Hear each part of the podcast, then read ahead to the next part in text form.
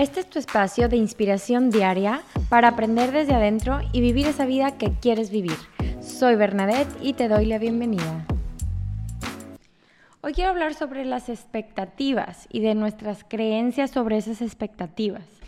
Cuando tú tienes una expectativa sobre algo o alguien, tienes en tu cabeza predeterminado cómo ves y visualizas que va a salir ese resultado, que va a ser esa persona, o qué va a pasar en general. Pero imagínate, estás poniendo todo en manos de algo que tú no puedes controlar. En manos de alguien más, de lo que vaya a pensar, hacer o creer esa persona, en manos de la naturaleza, del clima, de, de las circunstancias.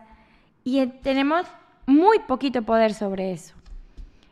Y entonces cuando tienes una expectativa muy alta, ya no puedes ni siquiera eh, estar como fluyendo en el momento, viendo qué está pasando, eh, sintonizando con el presente, porque tú estás buscando esa expectativa, buscando ese resultado, esas palabras, esa actitud de la otra persona.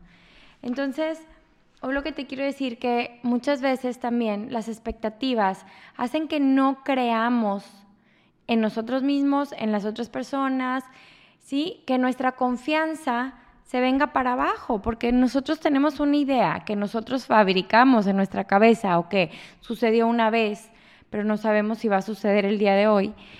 Y empezamos a dejar de confiar y dejar de creer por esas expectativas que hoy no nos funcionan. Entonces, la próxima vez que te sientas decepcionado sobre algo, pregúntate, ¿Cómo estaban tus expectativas?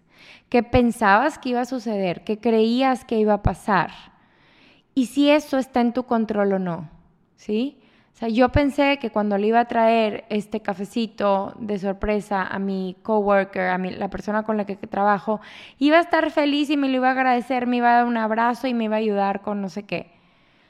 Pero se lo diste y solo fue, ah, gracias. Entonces dejas de creer, te pones de mal humor, la llevas en contra de esa persona y todo por tu expectativa, todo por tu expectativa. Y a lo mejor esa persona tenía un mal día y no podía estar feliz por eso y ya, pero tú ya empezaste a hacer suposiciones por una expectativa que tú queremos. Entonces, el crear expectativas sobre alguien más, sobre algo que no podemos controlar, nos hace daño. Ahora, yo no digo que no crees expectativas sobre o, más bien no digo que no visualices y, y confíes que algo va a suceder, porque eso sí te ayuda a motivarte, a visualizarte y a creer que lo vas a lograr o pensar en, en, lo que quieres de resultado. Sin embargo, una cosa es visualizar y creer y otra cosa es querer que se cumpla esa expectativa tal cual tú la formaste en tu cabeza.